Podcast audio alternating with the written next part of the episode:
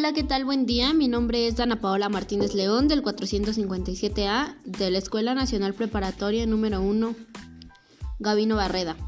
El día de hoy, en este podcast llamado La Modernidad, vamos a hablar acerca del texto Bolívar Echeverría, que nos habla principalmente de eso, la modernidad desde su concepto.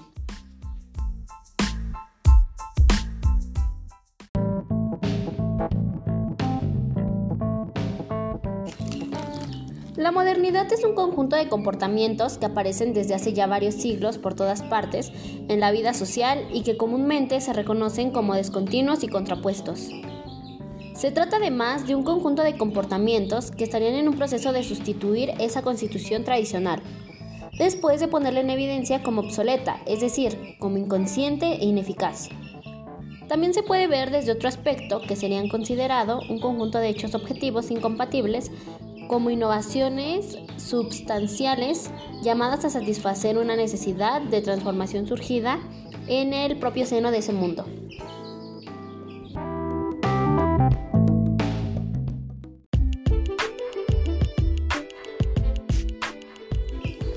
El primer fenómeno moderno y el principal de todos ellos es el aparecimiento de una confianza práctica en la dimensión puramente física, es decir, no metafísica, de la capacidad técnica del ser humano. La confianza es la técnica basada en el uso de la razón que se protege del delirio mediante el autocontrol de conciencia matemática y que entiende así de manera preferente o exclusiva al funcionamiento profano o no sagrado de la naturaleza y el mundo.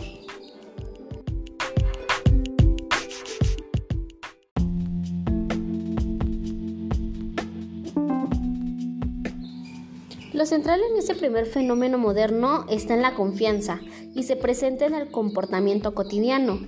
Es la capacidad del ser humano de aproximarse o enfrentarse a la naturaleza en términos puramente mundanos. La confianza es una técnica eficientista inmediata, desentendida de cualquier aplicación mediata o celestial que no sea inteligible en términos de una casualidad racional matemática. Se trata de una confianza que se amplía y complementa con otros fenómenos igualmente modernos, como sería por ejemplo la experiencia progresista de la temporalidad de vida y el mundo. También la convicción empírica de que el ser humano, del ser humano que estaría sobre la Tierra para dominar sobre ella. Este ejerce su capacidad conquistadora de manera creciente, aumentando y extendiendo su dominio con el tiempo, siguiendo la línea temporal recta y ascendente que es la línea del progreso. Como se ve, estamos ante una confianza práctica nueva, como se impone sobre la confianza técnica ancestral a la que se contrapone. En la capacidad mágica del ser humano de provocar la intervención de sus fuerzas sobrenaturales benévolas y de dar lugar a la acción favorable de los dioses o incluso, ya en la última instancia, del propio creador. Este fenómeno moderno central implica un ateísmo en el plano de discurso reflexivo. El describiendo, el describiendo en instancias metafísicas mágicas trae consigo todo aquello que conocemos de la literatura sobre la modernidad, acerca de la muerte de Dios, el descantamiento del mundo, según Max Weber, o el de la desdeificación, según Heidegger. Es un fenómeno que consiste en una situación radical de una fuente del saber humano.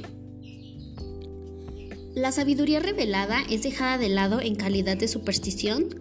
En lugar de ella aparece la sabiduría, aquello que lo que es capaz de enterarnos la razón que matematiza la naturaleza, el mundo físico.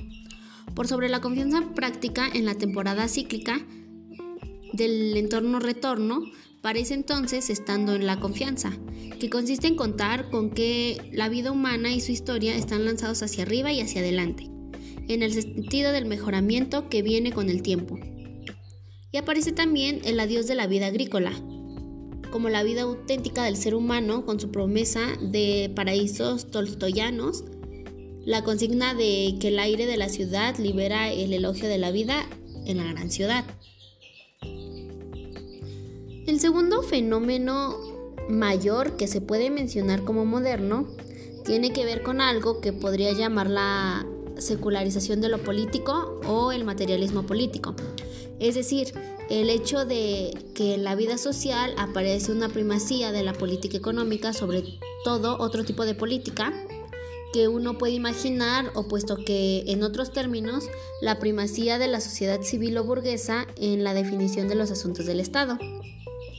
Esto es lo moderno, es algo nuevo que rompe con el pasado, puesto que se impone sobre la traición del espiritualismo político, es decir, sobre una práctica de lo político en la que lo fundamental es lo religioso o en la que lo político tiene primaria y fundamentalmente que ver con lo cultural, es decir, con la reproducción identitaria de la sociedad.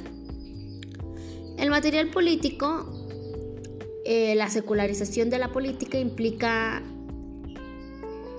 la entonces conversión de la institución estatal de la superestructura de esa base burguesa o material.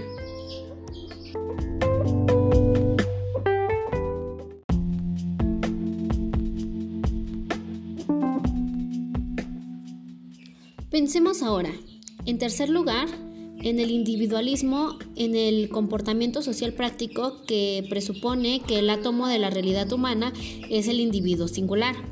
Se trata de un fenómeno característicamente moderno que implica, por ejemplo, el igualitarismo, la convicción de que ninguna persona es superior o inferior a otra, que implica también el recurso al contrario, primero privado y después público, como la esencia de cualquier relación que se establezca entre individuos singulares o colectivos, que implica finalmente la convicción democrática de que, si es necesario un gobierno republicano, este tiene que ser una gestión consentida y decidida por todos iguales.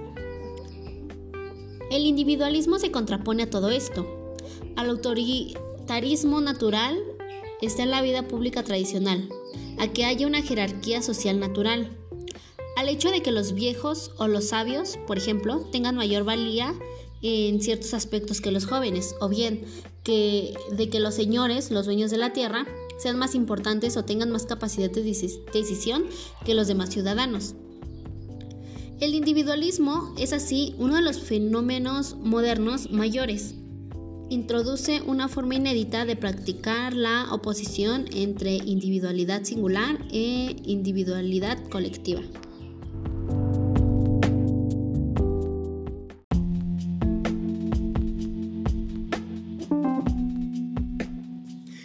Estos son tres ejemplos de este conjunto de fenómenos modernos cuya modernidad consiste en afirmarse a sí mismos como radicalmente descontinuos respecto de una estructura tradicional del mundo social y como llamados a vencerla y a sustituirla. En referencia a estos fenómenos, quisiera llamar la atención brevemente sobre dos datos peculiares que ilustran el carácter problemático de esta presencia efectiva de la modernidad como una descontinuidad radicalmente innovadora respecto a, a la tradición. Lo primero que habría que advertir sobre la modernidad como principio estructurador de la modernización realmente existe de la vida humana es que se trata de una modalidad civilizatoria que domina en términos reales sobre otros principios estructuralmente no modernos o premodernos con los que se topa, pero que está lejos de haberlos anulado, enterrado y sustituido. Lo segundo que llama la atención desde mi punto de vista es que la modernidad establecida es siempre ambigua y se manifiesta siempre de manera ambivalente respecto de la búsqueda que hacen los individuos sociales de una mejor disposición de satisfactores y de una mayor libertad de acción. Tal vez lo más conveniente para descubrir en qué consiste la modernidad sea relatar de dónde proviene, cuál es su origen, cuál es su base o fundamento, es decir, datar aunque sea de una manera general y aproximada su aparecimiento histórico. Tal vez así pueda percibirse o definirse mejor en qué consiste la modernidad de estos fenómenos modernos. Hay que decir, en primer lugar, que la historia del tratamiento de la modernidad se han detectado una buena cantidad de fenómenos que pueden llamarse temprano modernos o protomodernos en épocas muy anteriores al siglo XIX, el siglo moderno, por antomasía. Y esto no solo en los tiempos en los que suele ubicarse el inicio histórico de la modernidad, que van entre el siglo XV y el siglo XVI. El renacimiento, según unos, con el surgimiento del hombre nuevo, respecto del viejo, del ser humano de la época medieval, de ese hombre burgués que cree poder hacerse a sí mismo, saliendo de la nada, reconquistar eh, premeditadamente la densidad cualitativa de una identidad humana concreta que había sido sacrificada por los evangelizadores de Europa y su cristianismo radical, despreciativo del mundo terrenal y sus cualidades. Otros ven coincidir este aparecimiento de la modernidad con el descubrimiento. Hay también autores como Horkheimer y Adorno en su dialecta de la ilustración que llegan incluso a detectar una modernidad en ciernes ya en la época antigua de Occidente, subrayando así el carácter occidental de la modernidad en general. Se habla, por ejemplo, de la presencia dentro de la tradición que arranca de la mitología griega de una figura como Prometeo, el titán que entrega el fuego a los hombres, que rompe el dominio monopolítico ancestral de la, de la casta sacerdotal. Sobre este medio de producción y la administración de uso, despertando así en el corazón de los mortales la esperanza de que las cosas cambien, la miseria se mitigue, de que el tiempo deje de ser el tiempo siempre repetidor, cíclico del eterno retorno. Al abrir nuevas posibilidades del uso para el fuego, Prometeo despierta la idea de una temporalidad que deja de ser cerrada y se abre hacia el futuro, inaugurando así un elemento esencial de los fenómenos modernos y de su modernidad. La conversión narcisista que defiende la mismidad amenazada del ser humano mediante la conversión del otro amenazante de la naturaleza en un puro objeto que solo existe para servir de espejo a la autoproyección del hombre como sujeto puro se vuelve innecesaria en el momento mismo en que esta amenaza deja de existir para el ser humano gracias a la revolución tecnológica iniciada en el momento eotécnico de la historia tecnológica al que hace referencia Mumford.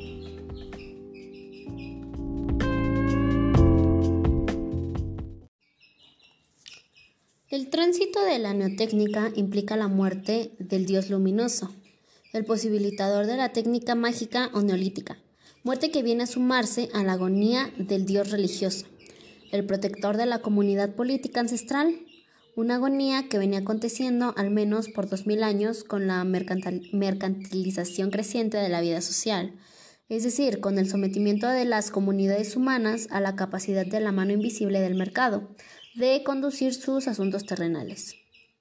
La modernidad consiste en la respuesta o reacción aquiesciente y constructiva de la vida civilizada al desafío que aparece en la historia de fuerzas productivas con la revolución neotécnica gestada en los tiempos medievales. Se puede decir entonces que la modernidad no es la característica de un mundo civilizado que se encuentre ya reconstruido, en concordancia con la revolución tecnológica posneolítica, sino la de una civilización que se encuentra comprometida en un contradictorio, largo y difícil proceso de reconstitución. Un proceso histórico de muy larga duración, usando el término de Braudel, de que ninguna manera tiene asegurando el cumplimiento de su meta. Ya desde el primer siglo del segundo milenio se gesta y comienza a prevalecer algo que, exagerando la fórmula de Freud, podríamos llamar un malestar en la civilización. Pienso que si se, si se quiere encontrar una explicación de esta inconsciencia de la modernidad históricamente establecida, hay que buscarla en una zona de encuentro de la modernidad con el capitalismo. Para ello es que es importante tener en cuenta una distinción que se remota a la filosofía de Aristóteles y que nos permite hablar de una modernidad potencial o esencial, opuesta a la modernidad efectiva o realmente existente a la que tanto a la que tanto mencionamos. Se puede decir que el aparecimiento de la neotécnica, de esta revolución tecnológica que arranca del siglo X trae consigo algo así como un desafío que es echado sobre la vida civilizada. El desafío de hacer algo con ella, de rechazarla del plano o aceptarla, promoverla e integrarla dentro de su propia realización, sometiéndose así a las alteraciones de ello, introduciría en el proyecto civilizatorio que anima en cada caso concreto. Es importante subrayar que a partir de este peculiar empleo de la neotécnica, se desata un proceso en el que ella, de un lado, y la economía capitalista, de otro, entran en una simbiosis de, consecuencias epocales, simbiosis que alcanzan su nivel óptimo apenas a partir de la revolución industrial en el siglo XVIII. Puede decirse entonces que en su versión capitalista, que es la que proviene de Europa, se ha impuesto en el planeta la modernidad es esto, la revolución civilizatoria, civilizatoria en la que se encuentra empeñada la humanidad durante esta larga historia. Sigue una vía que pareciera, pareciera instalado en un regodeo perverso en lo contraproducente. Es un juego absurdo que, de no ser por la profusión de sangre y lágrimas que ha costado, la llevaría como en una película de Chaplin a subir por una escalera mecánica que funciona en todo descenso y que es más rápida que ella. Veamos esto un poco más de cerca. La reproducción del mundo de la vida, la producción-consumo de valores de uso, obedece una lógica o un principio cualitativo que es propio de ella como realización de una comunidad concreta de un sujeto social identificado. Frente a esta lógica natural, como la llama Marx, la realización autovalorizada del valor mercantil capitalista posee un principio organizador diferente, que es no solo extraño, sino contradictorio respecto a ella.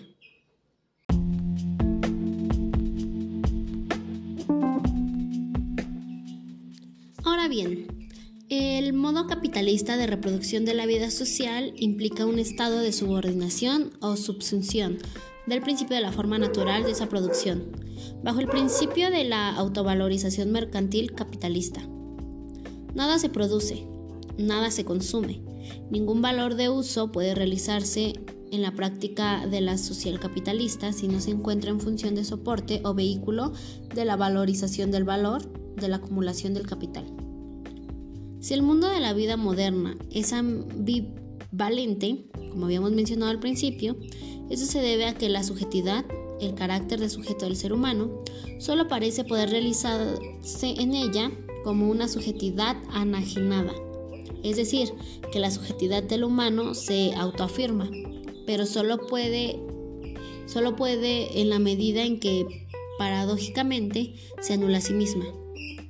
La modernidad capitalista es una actualización de la tendencia de la modernidad a la abundancia y la emancipación, pero al mismo tiempo un autosabotaje de esta actualización que termina por descalificarla en cuanto tal.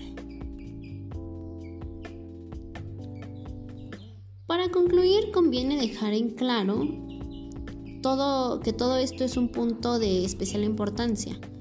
La afectuación o realización capitalista de la modernidad se queda corta respecto a la modernidad potencial no es capaz de agotar su esencia como respuesta civilizatoria al reto lanzado por la neotécnica, como realización de la posibilidad de abundancia y emancipación que ella abre para la vida humana y su relación con el otro.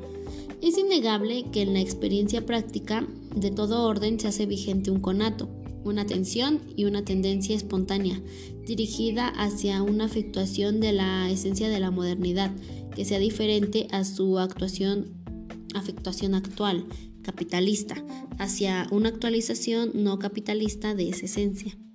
Son exigencias que parecen remitir esta modernidad realmente existente, entidad virtual o supuesta dirigida en negativo dentro de la misma, pero reacciona al someterse a ella y desaparecer. Se plantea así una discordancia y un conflicto entre ambos niveles de modernidad, el potencial, virtual o esencial y el afectivo, empírico o real. El primero, siempre insatisfecho, acosando al segundo desde los horizontes más amplios o los detalles más nimios de la vida, y al segundo, intentando siempre demostrar la inexistencia del primero.